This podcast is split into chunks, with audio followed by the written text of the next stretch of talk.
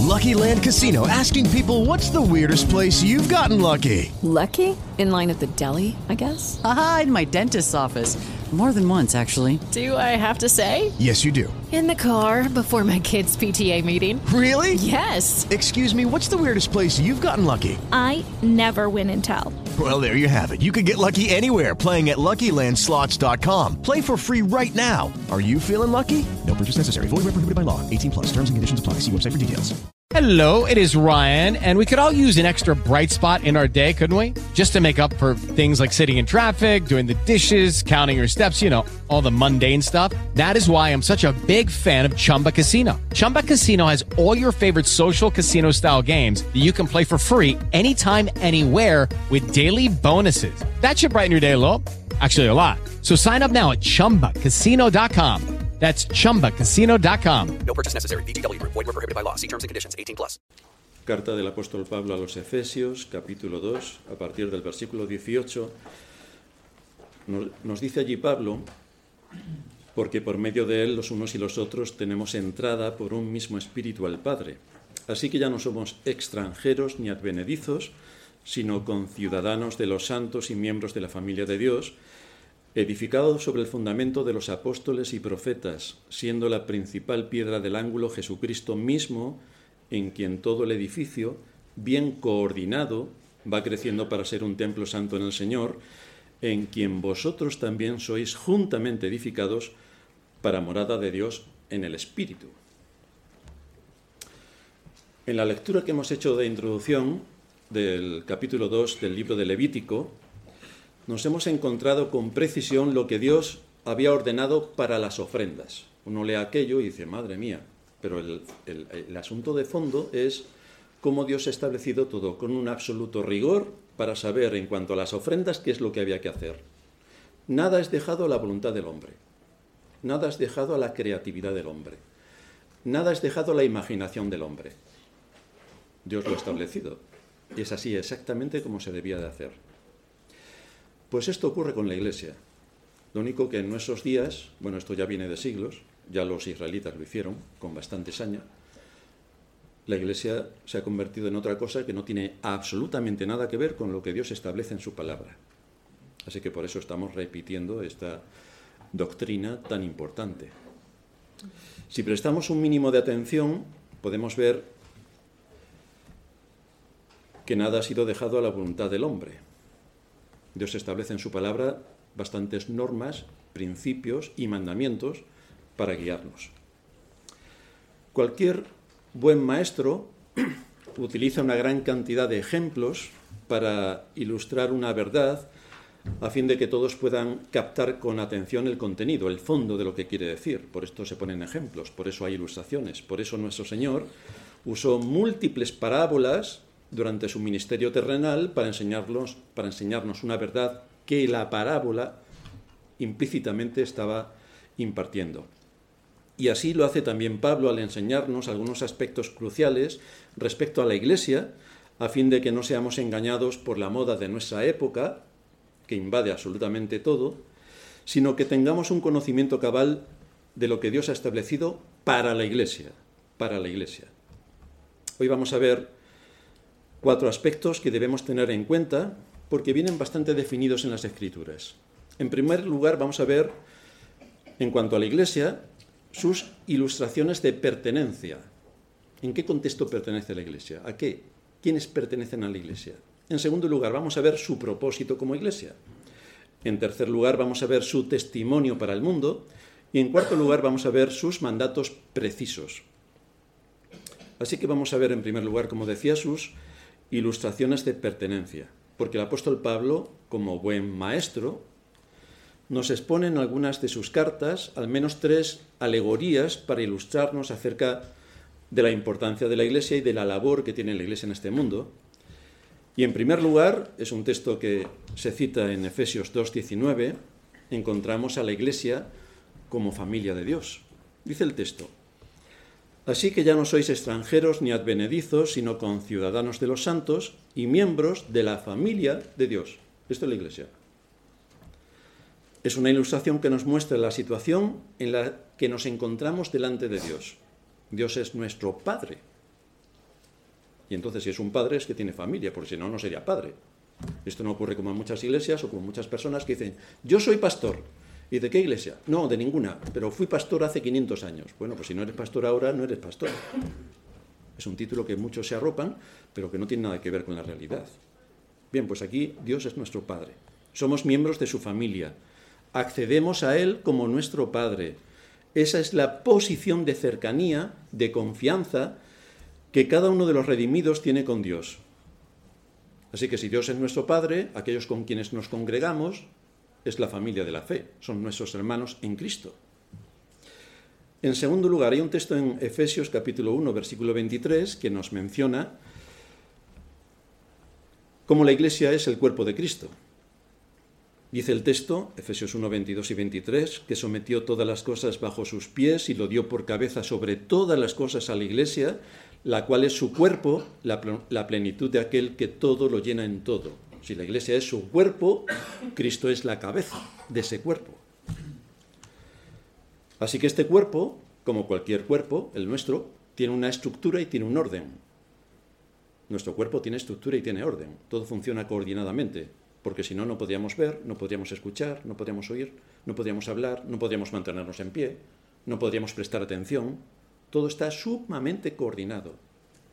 Y esto es lo que pasa con la Iglesia tiene una estructura y tiene un orden. Está compuesto por miembros que deben trabajar coordinadamente para cumplir la función que les propia cada uno de ellos y que todos actúan por el bien del cuerpo. Esto implica también que los miembros del cuerpo están unidos y coordinados en dependencia de su cabeza que es Cristo, que curiosamente es quien marca las normas. Y así nos lo ha dejado en las Escrituras. Por eso tenemos que mirar continuamente las escrituras, a ver si lo que hacemos está de acuerdo a la norma bíblica o de acuerdo a la moda social. Si la palabra de Dios es inalterable, es decir, si la palabra de Dios es verdad, no cambia con el paso de los siglos. Ya vemos lo que pasa con las modas. Hoy están los guays, si los guays hubieran estado hace 50 años, estaban todos ahorcados. Pero hoy no. Y pasado mañana no sabemos si el resto de los mortales estaremos ahorcados y los guays no. Esto es lo que pasa con las modas. Pero la palabra de Dios es inalterable. No cambia con el paso del tiempo. No incide en la verdad que presenta. No se pueden exponer excusas de que tal norma era para aquella época, pero no para nosotros que vivimos en el siglo XXI. Por ejemplo, las pastoras. Hombre, es que todo el mundo sabe que en la antigüedad eran muy machistas y entonces no dejaban a ninguna mujer ser pastora. Bueno, pues quien siendo creyente dice eso es un ignorante en grado superlativo y no se ha estudiado la escritura. En todo caso, ¿para qué se van a estudiar los cristianos la escritura? ¿Para qué? Porque si se estudiara la escritura vería que una pastora está completamente fuera del rango bíblico. Dios estableció ancianos. A través de Pablo, en las iglesias primitivas, se estableció ancianos, que termina en O-S. Ni siquiera en ES ni en AS. Ancianos, que quiere decir masculinos. Y luego detrás de esto hay toda una teología que nos lleva hasta Adán, que fue creado primero, después Eva, por lo tanto, hay una posición distinta entre el hombre y la mujer, a pesar de lo que diga la moda social de nuestra época. Al final acabaremos, como venimos del mono, acabarán gobernándonos monos, que seguramente lo harán mejor que los políticos que tenemos, no os quepa ninguna duda. Estas ilustraciones nos llevan a considerar la relación en la que Dios nos pone con respecto al resto de creyentes, a los otros creyentes, donde cada miembro está coordinado con el resto para que el cuerpo cumpla su función dentro del cuerpo. Por eso la escritura nos dice que Dios ha puesto cada miembro como Él quiso. Dentro del cuerpo, Dios ha puesto cada miembro como Él quiso. El texto lo encontramos en 1 de Corintios, en 1 Corintios 12, 18. Mas ahora Dios ha colocado los miembros, cada uno de ellos, en el cuerpo, como Él quiso. Esto ocurre en la iglesia. Como Él quiere, pone los miembros dentro de la iglesia de acuerdo a su voluntad. Da dones a unos de una manera, a otros de otra manera, a otros de otra manera, y todos combinados el cuerpo funciona. Pero todos no pueden ser ojos, ni todos pueden ser boca, ni todos pueden ser pies. Cada uno tiene un don particular que sumado al resto de dones particulares de cada uno hace que el cuerpo funcione. En tercer lugar, nos dice Pablo que la iglesia es el templo del Espíritu Santo. Efesios 2.21 nos dice que en quien todo el edificio bien coordinado va creciendo para ser un templo santo en el Señor, en quien vosotros también sois juntamente edificados para morada de Dios en el Espíritu. ¿Qué es una iglesia? Un templo santo, compuesto por personas en las cuales mora el Espíritu Santo y que van relacionándose de manera que cada vez se manifiesta más el impacto de las escrituras y cómo está moldeando su carácter, moldeando su conciencia y haciendo que el Espíritu de Dios esté vivo en medio de toda la iglesia.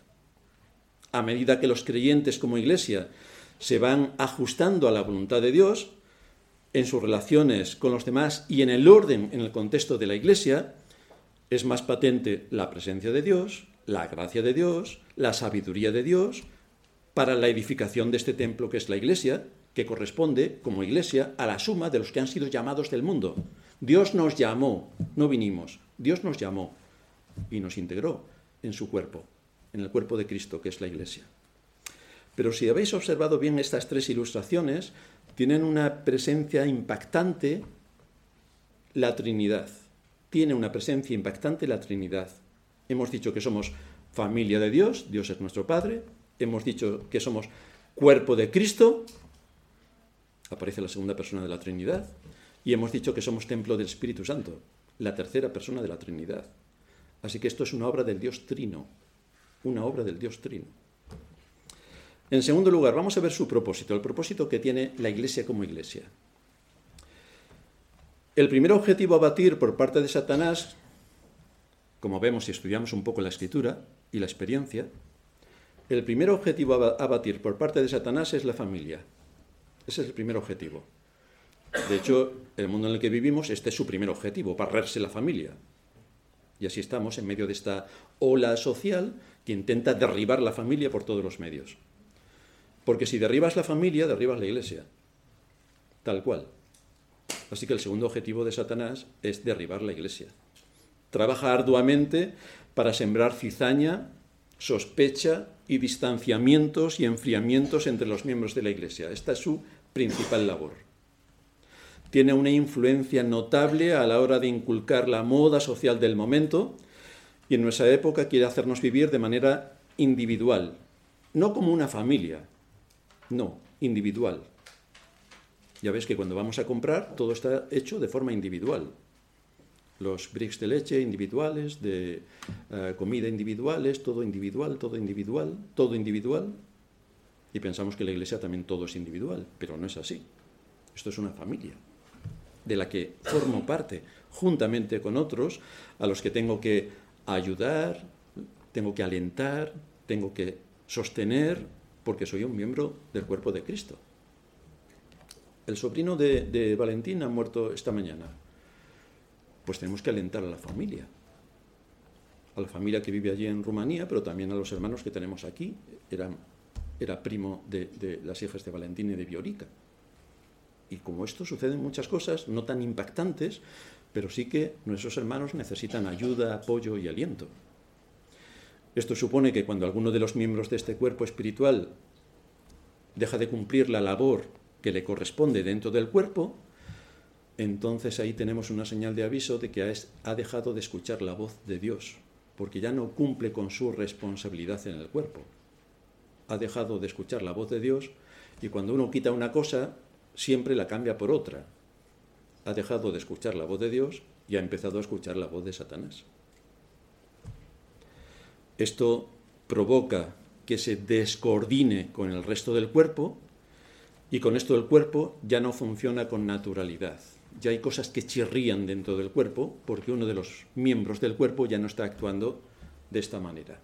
Esto pasa con nuestro cuerpo físico. Como te duele una muela, prepárate para el dolor de cabeza, de estómago y de todo lo demás. O si te duele el estómago, no te quiero ni contar cómo te sientes. O cualquier otra incidencia que podamos tener en nuestro cuerpo afecta a todo el cuerpo. Así que cuando algo no funciona, cuando algún miembro de la iglesia no está en su lugar, no hace lo que se espera de él que haga y encima está yendo contracorriente, pues entonces lo que encontramos es un problema dentro de la iglesia extraordinario. Es entonces cuando aparecen las fricciones, la tensión, el resentimiento, es cuando llega la ira y en muchos casos la división. Pero casi siempre la división es buena. Esto nos lo dirán nuestros médicos, que cuando algo en el cuerpo no funciona bien y está empezando a corromperse, lo mejor es coger el bisturí y se acabó la historia. Pues así Dios limpia también a su iglesia, así la limpia también. Por supuesto que siempre los divisores le echarán la culpa al pastor de poco amor, de que no escucha, de que es un dictador. Pero cuando alguien llega a tomar esa posición de desafío a la autoridad y de rebelión, es que ya hace mucho tiempo que no está en la iglesia. Porque esto no ocurre de la noche a la mañana, no es así. Ya hace mucho tiempo que no está en la iglesia. Ya hace mucho tiempo que no forma parte de la iglesia. Hace mucho tiempo que ha escuchado a Satanás. Este tipo de personas asisten a los cultos, pero cualquier cosa que diga el pastor a la hora de exponer la palabra siempre será utilizada en su contra. Esto lo digo por experiencia, no es que me lo han contado. Esto siempre, lo que predique el pastor siempre va en su contra. Este tipo de personas no vienen a alimentarse, sino a criticar. Se sientan, no hacen nada, pero critican. Y esto tiene una severa advertencia por parte del Señor.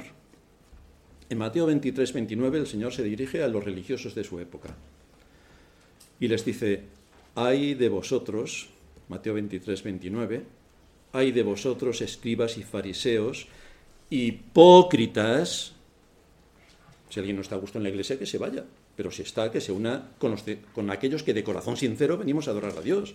Pero si vienes con resentimiento, odio e ira, pues de ti está hablando está hablando aquí el Señor. Hay de vosotros, escribas y fariseos hipócritas, porque edificáis los sepulcros de los profetas y adornáis los monumentos de los justos y decís, si hubiésemos vivido en los días de nuestros padres, no hubiéramos sido sus cómplices en la sangre de los profetas. Y dice el Señor, así que dais testimonio contra vosotros mismos de que sois hijos de aquellos que mataron a los profetas. Los mataron. Dios les envió profetas que les hablaron la palabra, les exhortaron, les amonestaron, pero no los quisieron escuchar y los mataron. Hoy en día muchos de los que dirigen las iglesias recogen a los divisores y a los rebeldes de otras iglesias, les muestran su buenismo, su comprensión, su adhesión. Pero esto tiene un contrapunto que también menciona el Señor en Lucas 6, 26. Hay de vosotros cuando todos los hombres hablen bien de vosotros, porque así hacían sus padres con los falsos profetas. Vaya. Así que aquel que no tenga enemigos es que es un buenista y no defiende la justicia. Porque si defiende la justicia vas a tener enemigos, bastantes. Pablo enfatiza la idea del templo en un aspecto importante, la construcción. Dice, sois juntamente edificados. Cristo va a buscar a cada una de las piedras que van a confirmar el edificio de la iglesia, que son piedras vivas. Cristo va a buscar esas piedras. Cristo las trae a la iglesia y con esto edifica su iglesia. Con las piedras que él llama están muertas, les da la vida y las pone en el edificio de la iglesia las escoge según su soberana voluntad y por su pura gracia las lava, las limpia y no las pone en el edificio al azar. No, no hay descoordinación, no hay algarabía, no hay alboroto, no. Las coloca en el lugar donde Él determina para que el edificio de la iglesia sea consistente y cumpla con su función en este mundo. Y esto bajo dos principios, el temor de Dios y la obediencia. La obediencia. A la vez debo incidir en un aspecto que está bastante difuminado por la cristiandad y que, bueno, cuando escucháis, vamos al templo, vamos al templo. La escritura habla de un templo espiritual. Lucky Land Casino asking people what's the weirdest place you've gotten lucky. Lucky? In line at the deli, I guess? Aha, in my dentist's office. More than once, actually. Do I have to say? Yes, you do. In the car before my kids' PTA meeting. Really? Yes. Excuse me, what's the weirdest place you've gotten lucky? I never win and tell. Well, there you have it. You can get lucky anywhere playing at LuckyLandSlots.com. Play for free right now. Are you feeling lucky? No purchase necessary. Void where prohibited by law. 18 plus. Terms and conditions apply. See website for details. No vamos al templo. no nos da permiso para que usemos ese término refiriéndonos al edificio donde se reúne la iglesia, Repito, no venimos al templo, porque este edificio, para empezar, no es un templo. Venimos a reunirnos como iglesia al lugar que tenemos para ello, pero no es un templo porque en este edificio no reside el Espíritu Santo de forma permanente, cosa que sí ocurría en el templo de Jerusalén, pero aquí no, y en ninguna iglesia de la faz de la tierra. No reside el Espíritu Santo permanentemente, sino que el templo somos nosotros. En el corazón de los creyentes mora el Espíritu Santo permanentemente, a pesar de nuestras caídas. Pero mora, ahí está. Ese es el templo. Nosotros somos el templo. Pero el edificio no es el templo. Así que cuando oigáis a alguien que dice, voy al templo a adorar, pues vamos, más ignorante no se puede ser. Bueno, sí se puede ser en otros ámbitos, pero nosotros no vamos al templo, el templo somos nosotros. Esto es como los católicos y los santos. Nosotros decimos, los santos somos nosotros, y los católicos no, tienen ahí una imagen de yeso, de escayola o de metal, que esos son sus santos. Pero según la escritura, los santos somos todos aquellos que Dios ha llamado a la salvación, nosotros. Pues esto pasa también con el templo, lo decía por aclaración simplemente. Así que teniendo en mente que Pablo está hablando del templo espiritual, tenemos que preguntarnos, ¿por qué ha mandado Dios construir su templo espiritual? ¿Por qué? Y esto nos lleva, en tercer lugar, al testimonio de la Iglesia para el mundo. ¿Para qué ha mandado Dios construir su templo? Y la respuesta es bastante sencilla. Poner allí su nombre. Es un asunto del testimonio. Poner allí su nombre. Esto es lo que hizo en Jerusalén. En el primer libro de Reyes, capítulo 9, en el versículo 3, cuando se construye el templo de Salomón, dice, yo he santificado esta casa que tú has edificado para poner mi nombre en ella para siempre, y en ella estarán mis ojos y mi corazón todos los días. Y estaba la presencia especial de Dios, de forma permanente. Ese era el templo. Pero este edificio no es el templo, porque aquí cuando nos vayamos se fue el Espíritu también, porque el Espíritu lo tenemos nosotros.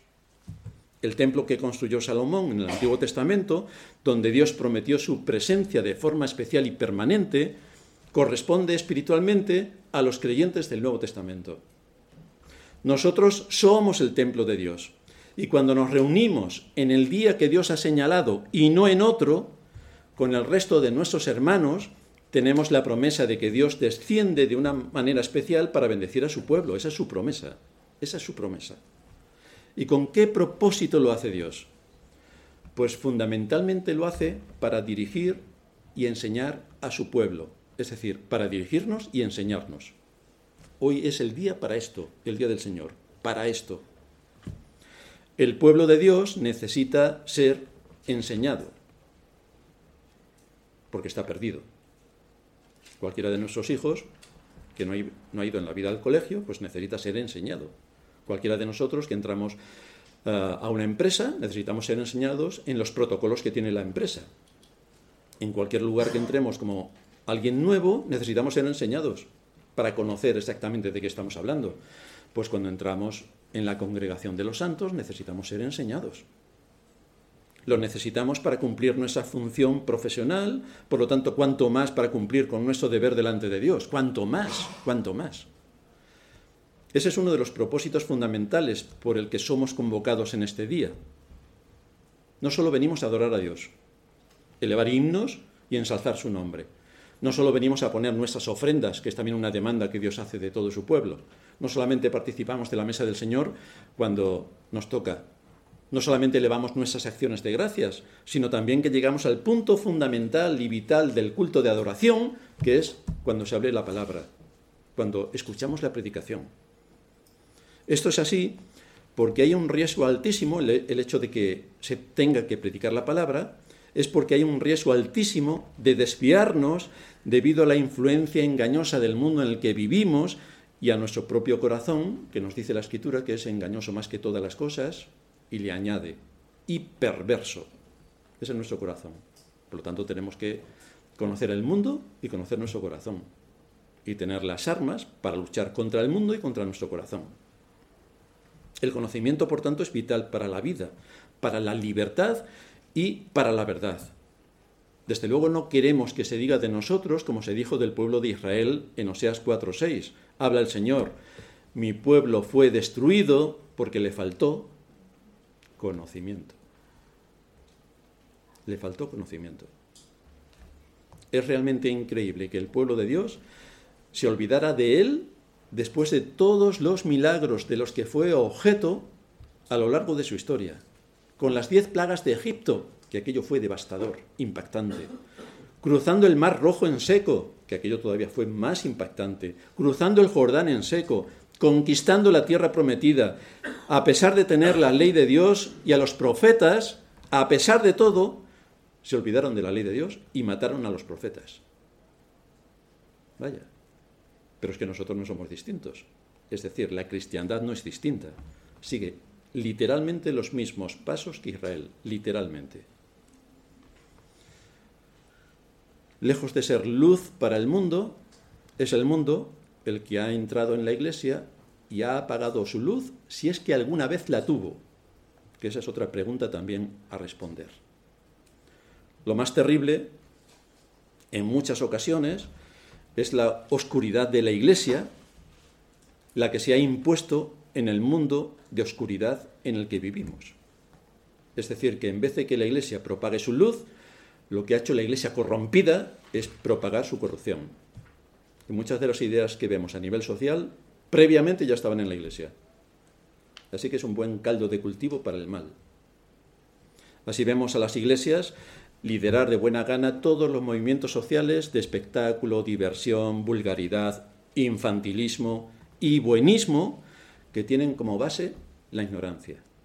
Si mi pueblo pereció porque le faltó conocimiento, vaya frase para aplicarla a la cristiandad en su totalidad.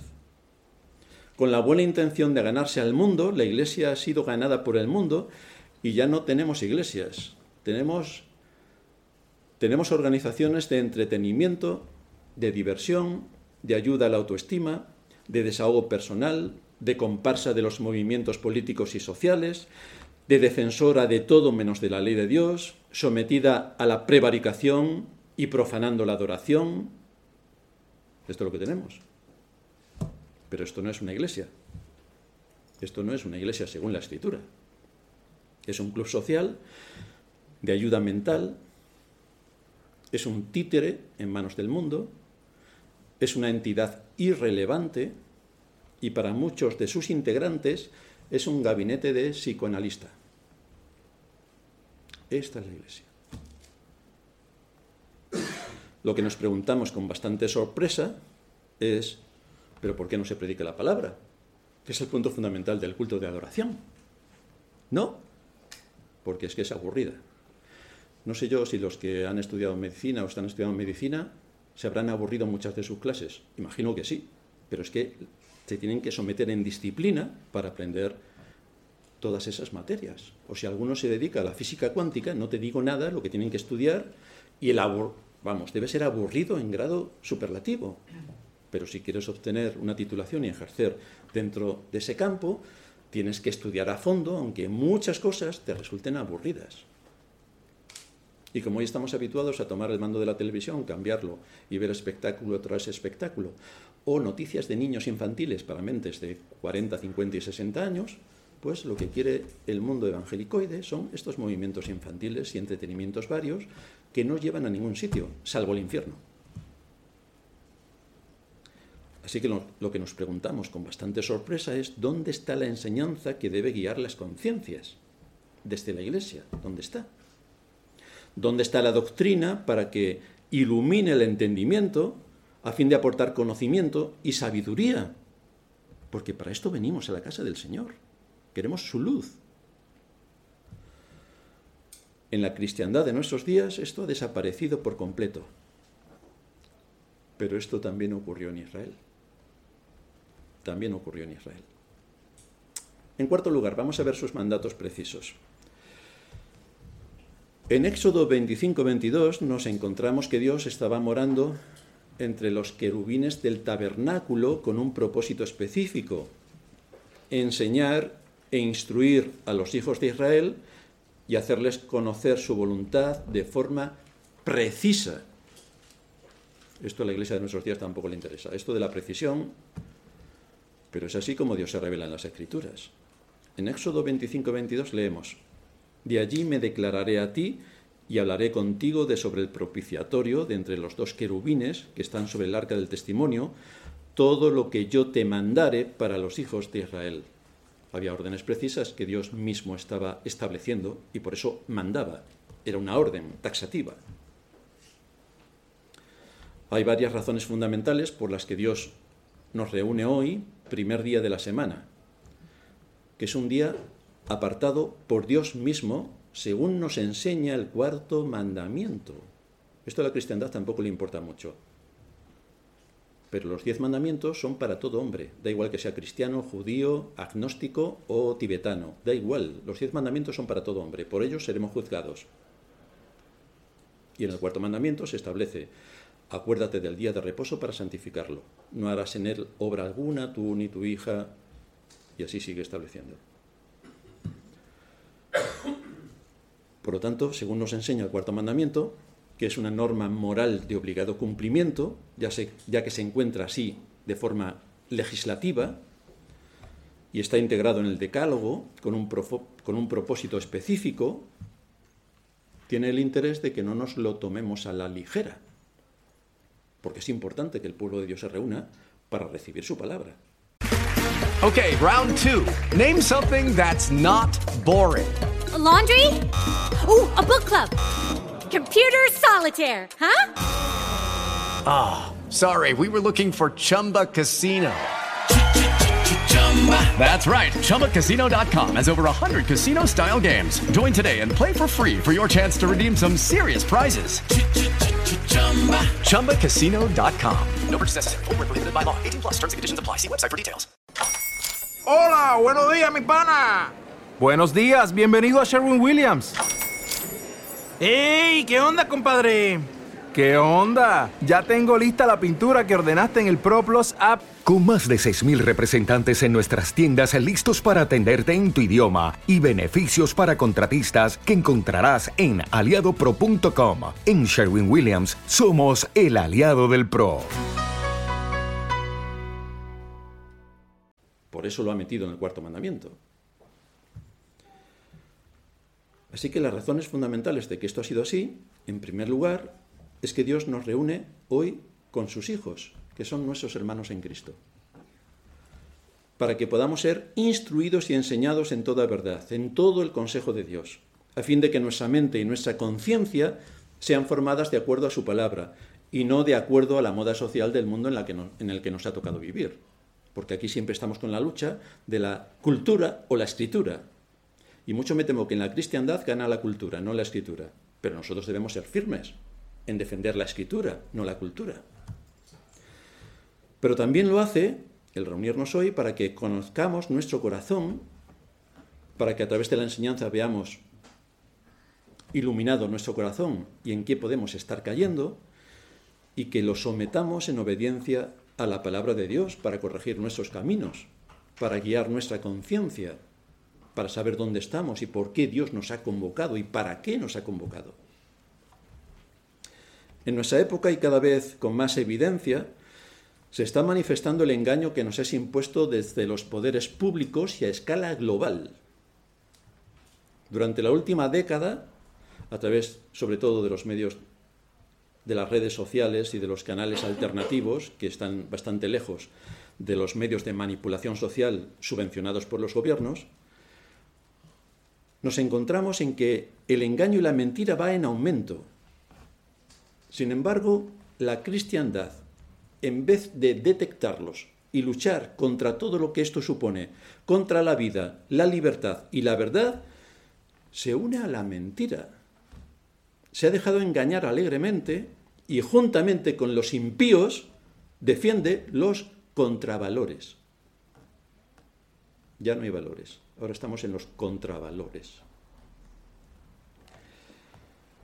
De este tipo de personas que habitan en las iglesias y que están en la cristiandad, está hablando Judas, no Iscariote, en su carta.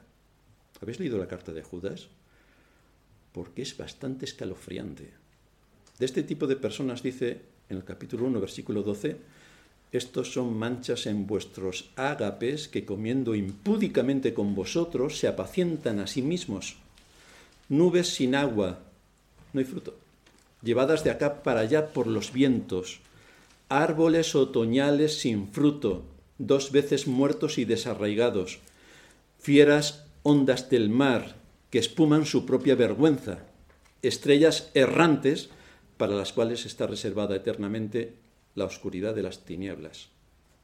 Y no está hablando de los impíos, está hablando de los que evidentemente serán impíos, pero que se congregan diciendo que son creyentes, pero trayendo la destrucción por donde pasan, creyéndose el cuento siempre que le cuentan, y en vez de luchar por la verdad, por la libertad y por la vida, se unen en contra de todo esto.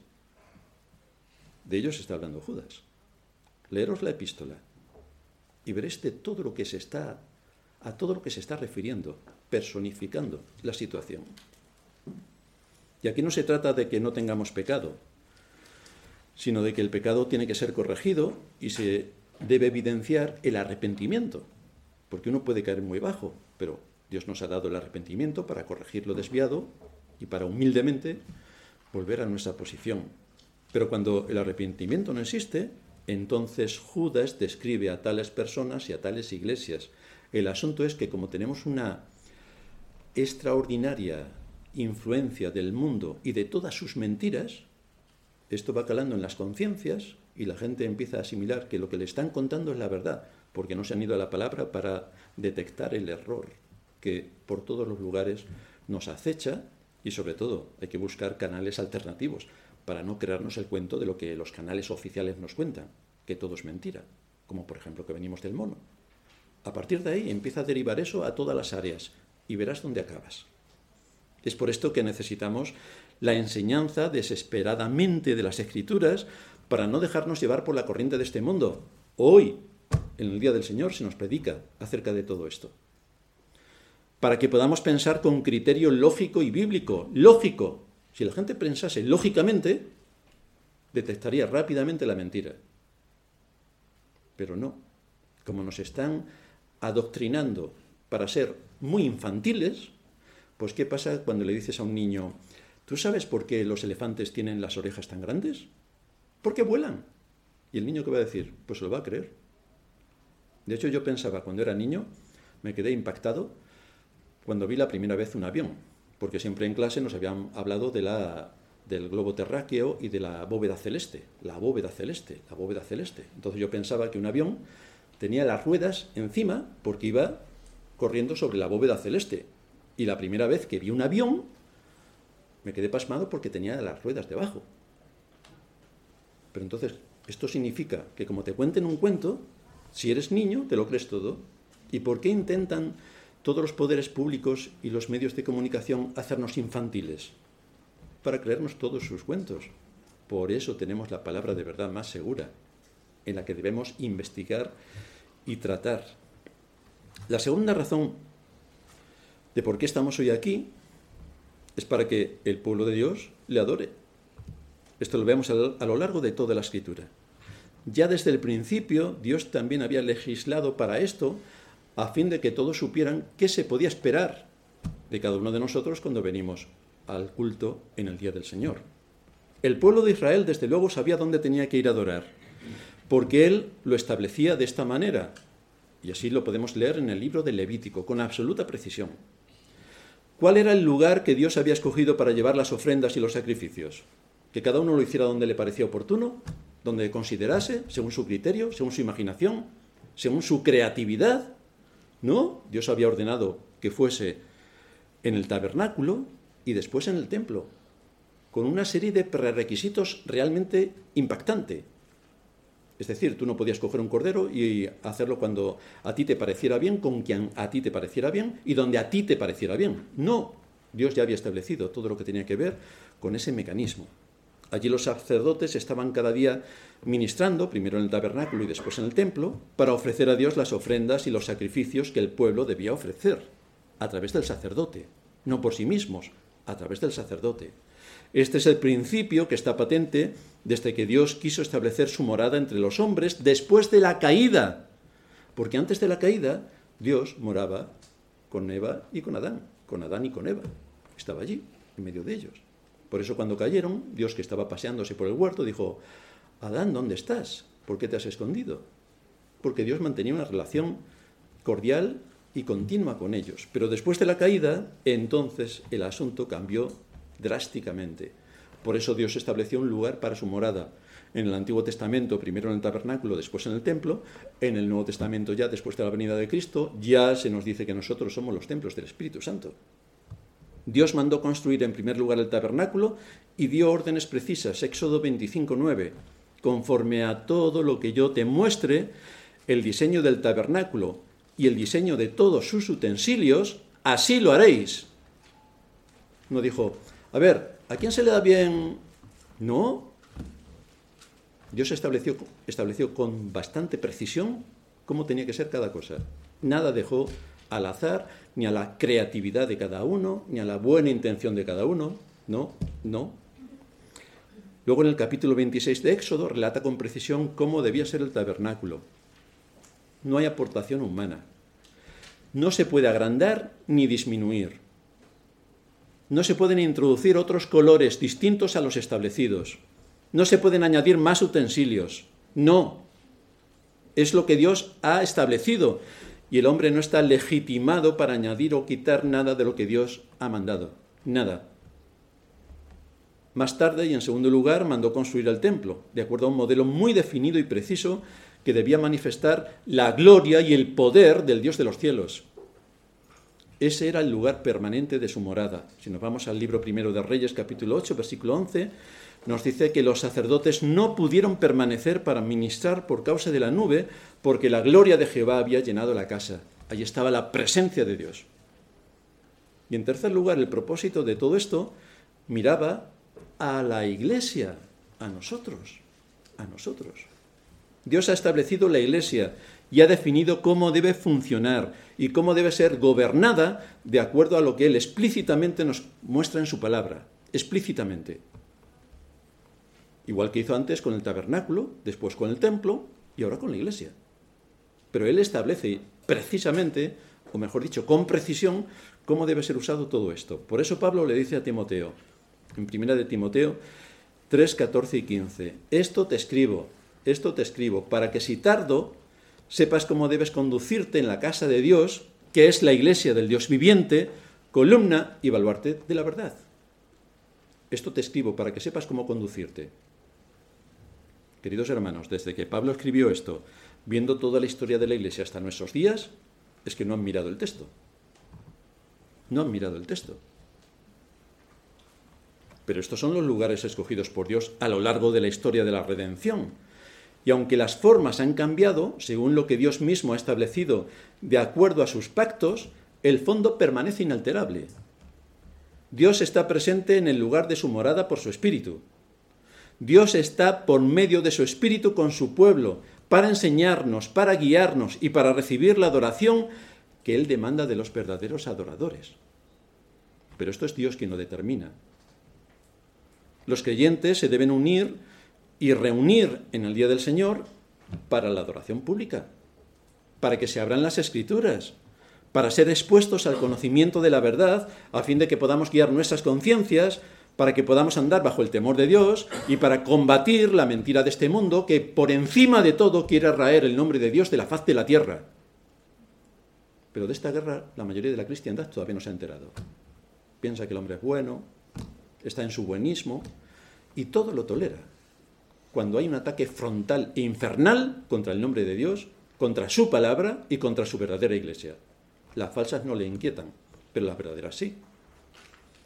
Él ha escogido los medios por los cuales enseña su palabra y su voluntad a su pueblo.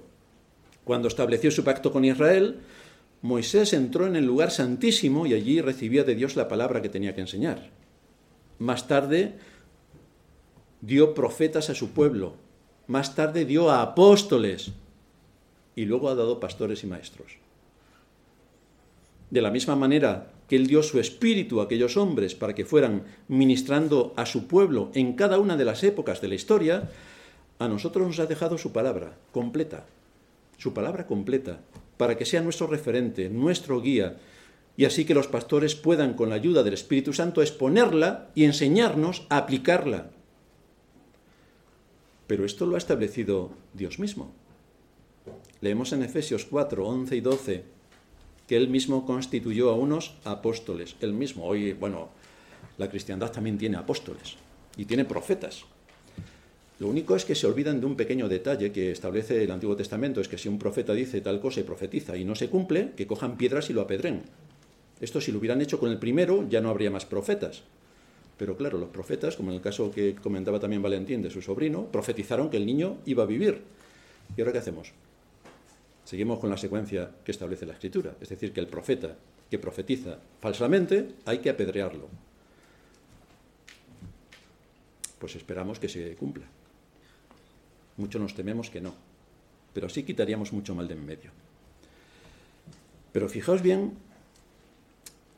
en este texto, cuando él mismo constituyó a unos apóstoles, a otros profetas, a otros evangelistas, a otros pastores y maestros, fijaos bien que no dice que Dios ha dado a la iglesia a unos el don de ser titiriteros, a otros el don de ser cantantes, a otros el don de hacer mímica. No hay nada de todo esto, sino cuando observamos bien, vemos que todos los dones son para la enseñanza, todos, la enseñanza, la enseñanza, la enseñanza. ¿O qué hacen los apóstoles? Sino enseñar. ¿Y los profetas qué hicieron? Sino enseñar. ¿Y los evangelistas qué hacen? ¿Y los pastores y maestros qué hacen? Enseñar. Enseñar. No son showman para el espectáculo que viene. No, la centralidad está en la palabra. Enseñar, con rigor y profundidad. Enseñar. Porque esto es una facultad. No son parvulitos, no estamos en parvulitos, estamos en la facultad. Por lo tanto, requiere la atención, requiere la solemnidad y requiere la reverencia de un lugar donde se imparte doctrina. Y además, en el nombre de Dios. ¿Vosotros conocéis alguna facultad de medicina, quizás nuestros hermanos médicos sí, que use a titiriteros o payasos o bandas municipales de entretenimiento para enseñarles las asignaturas? Seguramente habéis encontrado en la facultad todo este tipo de, formación profesional para ser médicos. Porque si eso hubiera ocurrido, alguno de vosotros se pondría en mano de uno de estos cirujanos que ha estado aprendiendo de mímicos, teatreros y cuentistas para ser operado del corazón. ¿Quién se diría? Yo, yo, yo voy, yo voy. Porque lo único que puede obtener es que efectivamente si va, al día siguiente vamos de entierro. Esto es lo que puede tener garantizado. La Iglesia ha sido reducida a tal vulgaridad y a tal infantilismo que no se está dando ni cuenta de que no se la puede tomar en serio ante un mensaje que es bastante serio. Estamos hablando de la vida o la muerte es bastante serio.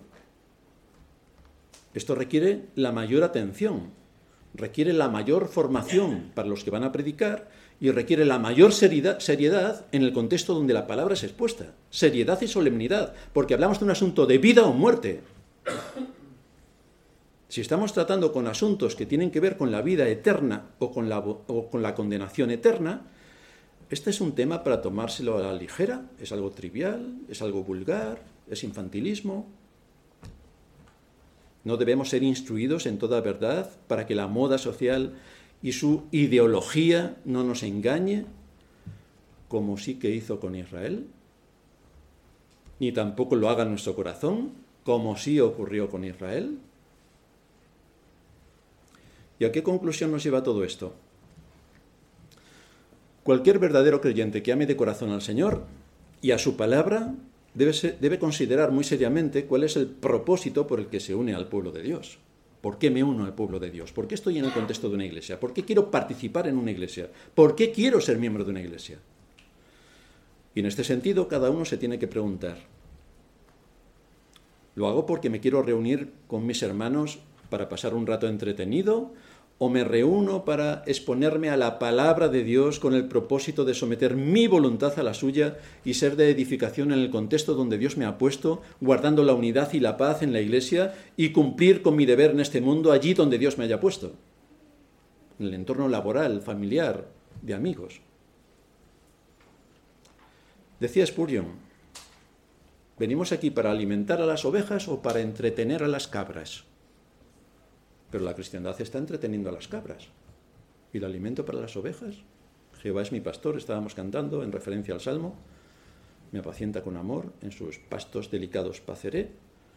Pero es la escritura donde tenemos que comer y tomar nuestro alimento. Allí nos guía nuestro pastor, nuestro pastor celestial, nos ha dado la escritura. Así que por una parte nos reunimos para adquirir conocimiento, para ser expuestos a la enseñanza, pero también nos reunimos como templo de Dios, porque en nosotros mora el Espíritu Santo, para traer la adoración y los sacrificios de alabanza que Él requiere de su pueblo. Estos sacrificios de alabanza los veremos en otros sermones. Pero esto es lo que Dios requiere. Por esta razón, lo hacemos el día que Él ha designado, el día de reposo. Y todos los que somos piedras vivas, colocadas por el Espíritu Santo en el cuerpo de Cristo, nos reunimos con este propósito en el lugar que corresponde a cada uno de nosotros dentro del cuerpo, para que juntamente con el resto de las piedras vivas que conforman el edificio espiritual que es la iglesia, elevemos a Dios la adoración que Él demanda de nosotros, unidos, cantando unidos, orando unidos, escuchando su palabra unidos, teniendo un mismo corazón y un mismo espíritu. Porque Dios mora entre nosotros por su espíritu. Hoy este es nuestro lugar. Esto es lo que se espera de todos aquellos que forman parte del cuerpo de Cristo, que participen en todas las actividades que tiene la Iglesia, fundamentalmente el Día del Señor, donde vamos a ser expuestos a su palabra. Esto es fundamental. Todos los que componemos este templo somos la Iglesia, porque nosotros somos el templo. Nos juntamos como Iglesia para ser enseñados por Dios, para poder adorarle como a Él le agrada, para poder afrontar los engaños de nuestra generación con argumentos sólidos, para que podamos transmitir con sabiduría el conocimiento de la Escritura y ser luz en este mundo y a nuestros hijos, para ser edificados juntamente con el resto de hermanos, para poder ser un templo santo en el Señor, que es lo que demanda la Escritura. Pero esto conlleva bastante trabajo, bastante atención, bastante compromiso. Por eso Pablo enseña a la Iglesia cuál es la forma en la que se debe adorar a Dios, cómo se asignan funciones de cada uno de sus componentes, los ancianos, los diáconos, los miembros, cuál es la función de cada uno, cómo va a participar cada uno en el culto público. Y después, ¿Cómo ser luz en medio de este mundo, en los distintos ámbitos en los que se desarrolla nuestra actividad, ya sea en nuestro hogar, en nuestros entornos académicos, laborales, familiares? ¿Cómo influir con esta luz en la política, en los movimientos sociales, en todo cuanto el Señor ponga al alcance de nuestra mano? ¿Cómo? Si no aprendemos, si no somos instruidos, si no tenemos fortaleza y convicciones profundas de la verdad que Dios revela en las Escrituras. Todo esto tiene su origen en la iglesia. Todo tiene su origen en la iglesia, que es de donde recibimos la enseñanza que luego alcanza el resto de las áreas. Y en la iglesia, tal y como dice el apóstol Pablo en 1 Corintios 1.4, todo debe hacerse decentemente y con orden. Y este es un principio que tampoco podemos pasar por alto. Adorar a Dios, adorar, el término adorar, ya lo he explicado otras veces, significa postrarse, postrarse humilde y solemnemente. Eso significa adorar. Vamos a adorar a Dios. Y hay aquí payasos, gigantes, cabezudos, un circo. Pero eso no es adorar, porque la propia palabra indica que es postrarse solemne y reverentemente. Pablo dice, hacedlo todo decentemente y con orden. De manera que mientras la Iglesia más se ajuste a estas directrices marcadas por Dios en las Escrituras, más podrá manifestar su presencia en medio de su pueblo, más impacto tendrá la enseñanza en nuestras conciencias, más podremos ser edificados y de más influencia podemos ser en el mundo en el que estamos, porque estamos para ser luz, no para unirnos a la oscuridad, sino para ser luz. Y esto nos va a hacer ganar multitud de enemigos. Bienvenidos a la batalla. Multitud de enemigos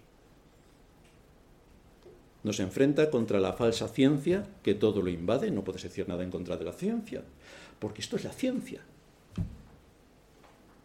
Y ya, como es la ciencia, no puedes replicar. ¿Tú eres científico? No, entonces no puedes decir nada. ¿Comes pan? ¿Tú eres agricultor? No, pero entonces no puedes decir si el pan es bueno o malo. No, porque no eres agricultor. Vaya. O sea que no me funciona el cerebro si no es para aquello para lo que he estudiado. Para el resto no me funciona el cerebro. Lo triste es que esto también lo defienden los que se llaman creyentes, que tú no puedes pensar nada de su campo. Pero la escritura nos abre el campo para todo, para que pensemos con criterio lógico y bíblico. No podemos tampoco combatir el buenismo tan recurrente en nuestra época que retuerce la justicia para ser permisivo con el mal. Pero es que somos tan buenos. Pero permites el mal. Pero somos muy buenos. Pues muy bueno, así como estás, te irás al infierno. Porque tenemos que, tenemos que defender principios de justicia, no principios de buenismo. Lo mismo pasa con la falsa doctrina que se imparte en muchas iglesias, la mayoría, con la que se ha contaminado la cristiandad, produciendo, en vez de verdaderas iglesias, sinagogas de Satanás. Y, por supuesto, contra nuestro engañoso corazón, que si lo alimentamos un poco, la soberbia y el orgullo pueden hacer un daño terrible a la iglesia de Cristo. Tenemos enemigos por todos lados. La enseñanza aplicada a la vida y a la conducta es vital para que las piedras vivas que constituyen la Iglesia trabajen en armonía, haciendo cada uno la función que nos es propia. Y de esta manera honramos al Dios de la Iglesia, transmitimos el mensaje glorioso de su Evangelio al mundo. Y Pablo termina diciendo en Colosenses 1.28 a quienes a quien anunciamos amonestando a todo hombre, creo que Pablo tenía poco de buenista, porque resulta que va a amonestar. Hombre, en una iglesia, ¿cómo vas a amonestar a los hermanos? Pues es que es uno de los papeles del pastor. A quien anunciamos amonestando a todo hombre y enseñando a todo hombre en toda sabiduría, a fin de presentar perfecto a Cristo a todo hombre. Este es nuestro papel desde la iglesia, predicar todo el consejo de Dios para llevar cautiva la conciencia a Cristo. Este es nuestro papel. Para ello debemos ser bien formados en la fe. Esto debe exigirle la iglesia a sus oficiales, al pastor. La iglesia le debe exigir que sea riguroso con la escritura, que estudie la escritura y que nos exponga con fidelidad los argumentos de las escrituras. Y este debe ser el rumbo de la iglesia para mantener con fidelidad su papel como columna y baluarte de la verdad. Este es nuestro propósito como iglesia. Así que debemos orar al Dios de la iglesia y suplicarle que nos atienda en medio de nuestra necesidad, que atienda nuestra petición, y que nos ayude realmente a cumplir con nuestro papel como columna y baluarte de la verdad. Pero somos todos los que estamos implicados en esto, todos, tanto el pastor como el resto de miembros. Todos estamos implicados en hacer que la Iglesia cumpla su papel y defienda con honor el ser columna y baluarte de la verdad. Terminamos en oración.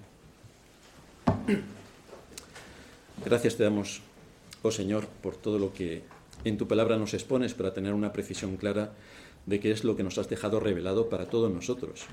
No nos hemos quedado a oscuras ni sin nada de referencia para saber cómo tenemos que actuar en, este mundo, ni cómo debemos llevar a cabo la adoración, ni qué es lo que debemos creer, sino que absolutamente todo viene reflejado en tu palabra. Por lo tanto, te suplicamos que nos sigas ayudando para profundizar con rigor en las escrituras y sacar de allí todo lo que nos es necesario tanto para la salvación como para lo que tiene que ver con nuestro papel en medio de la Iglesia y la Iglesia el papel que tiene especial en este mundo. Guíanos en todo esto, te lo suplicamos en el nombre de Cristo nuestro Señor. Amén.